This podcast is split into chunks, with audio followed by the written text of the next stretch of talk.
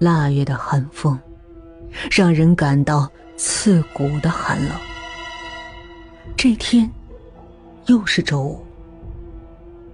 慢慢的，一个身穿白色衣服的人进入了摄像头的视线。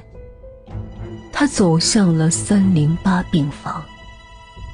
突然，他拔下了维持病人生命的氧气管，插入了自己的吸尘器中。慢着，吸尘器，他到底要干嘛？